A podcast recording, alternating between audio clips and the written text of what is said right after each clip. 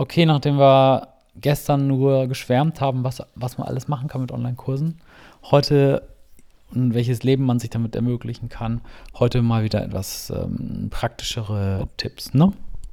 Genau, es geht um agiles Arbeiten mit Online-Kursen. Genau, und das hier ist bei Online-Kursen. Bei oder mit oder mhm.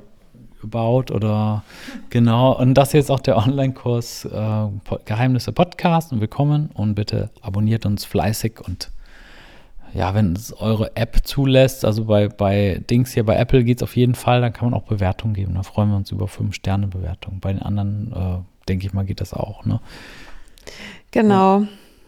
Ja, und heute geht es um das agile Arbeiten. Vielleicht mhm. kennt ihr das ja auch schon bereits beim Projektmanagement, aus eurem Job oder wo auch immer mhm. oder aus dem täglichen Leben. Vielleicht macht das ja auch. Aber ich möchte einfach nochmal hier ähm, das einfach zum Thema machen. Mhm. Und zwar, dass das agile Arbeiten ja also echt eine sehr, sehr gute Möglichkeit ist und ich auch sehr empfehlen würde für Online-Kurse. Ah, kannst du mal übrigens äh, in den Shownotes, ich habe doch einen, ähm, einen Projektmanagement-Kurs, der sehr beliebt ist. Vielleicht möchte der eine oder andere den sich sichern.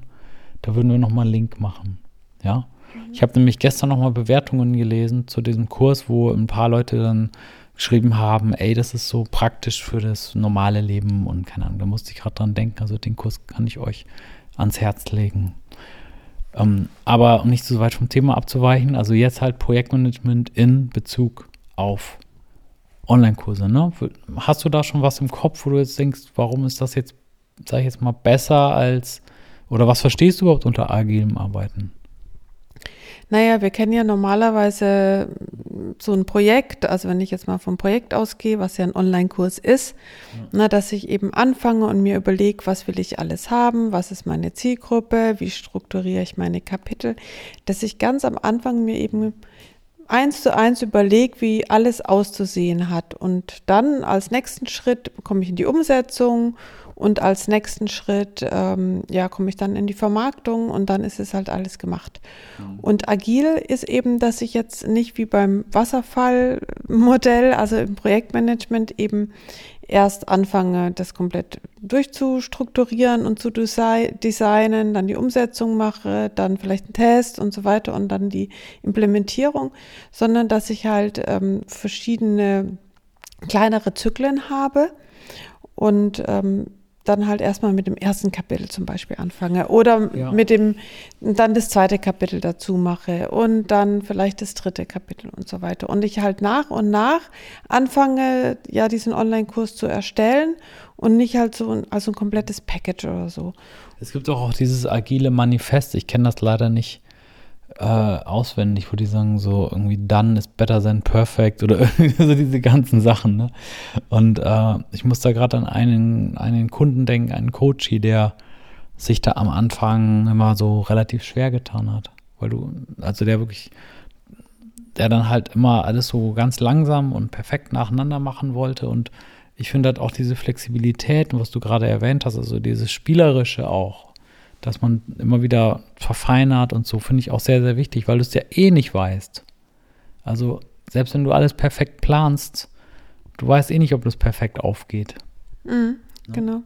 Deswegen ist es halt besser, einfach mal zu starten, auch wenn die Inhalte ja. noch unvollständig ja. sind und man kann ja im Nachhinein immer noch ändern. Ich meine, das Schöne ist ja auch, dass man auch, wenn du einmal, sag ich mal, einen Kurs angeboten hast, man kann auch im Nachhinein noch was ändern, wenn man merkt, das ist nicht so, klappt nicht so ganz ja. und so weiter. Also das sind ja einfach gute Sachen, die man machen kann und nicht ganz am Anfang erstmal was wirklich Vollständiges durchzuplanen und das dann halt aufzusetzen. Und ich meine, das haben wir halt, ja. sag ich mal, das ist so eine Richtung, die sich halt, ja, also überall durchzieht, sag ich mal, in unserem täglichen Arbeiten und sag ich mal, sei es IT-Projekte, sei es andere Projekte und ich meine, im Online-Marketing natürlich auch, weil es halt eine sehr schnelllebige Zeit ist.